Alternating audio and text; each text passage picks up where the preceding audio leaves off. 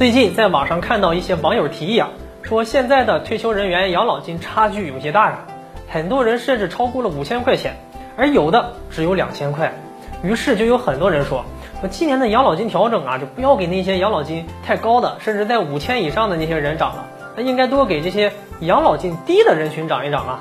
那如果五千以上还涨的话，那么按照今年这个百分之五的比例调整的话，那同样的比例肯定他们的养老金越涨越多呀。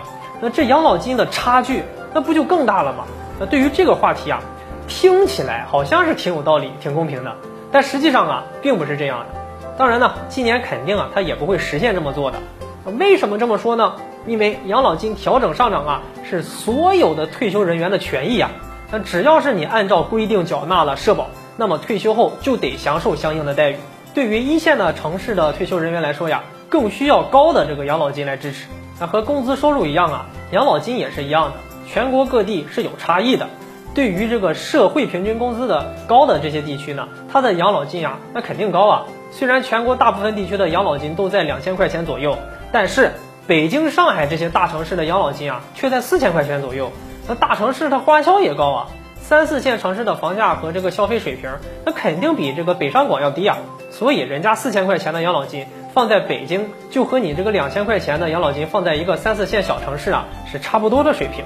另外啊，我们一直讲养老金遵循的是多缴多得的原则。很多朋友就是因为年轻的时候他自己这个工作啊，工资就高，缴纳养老保险也多，那或者说他自己对社会贡献大，那理应拿到更多的养老金啊。那如果不给他们涨养老金，这显然是不公平的。而对这些养老金高的人上涨养老金，这也彰显他们对国家的贡献啊。那这样也能够促使更多的人来缴纳这个养老保险。那养老金啊存在着一些差异，这是不可避免的，没有绝对公平之说。那国家也在尽可能的减少这个差距，并轨也一直在推进着。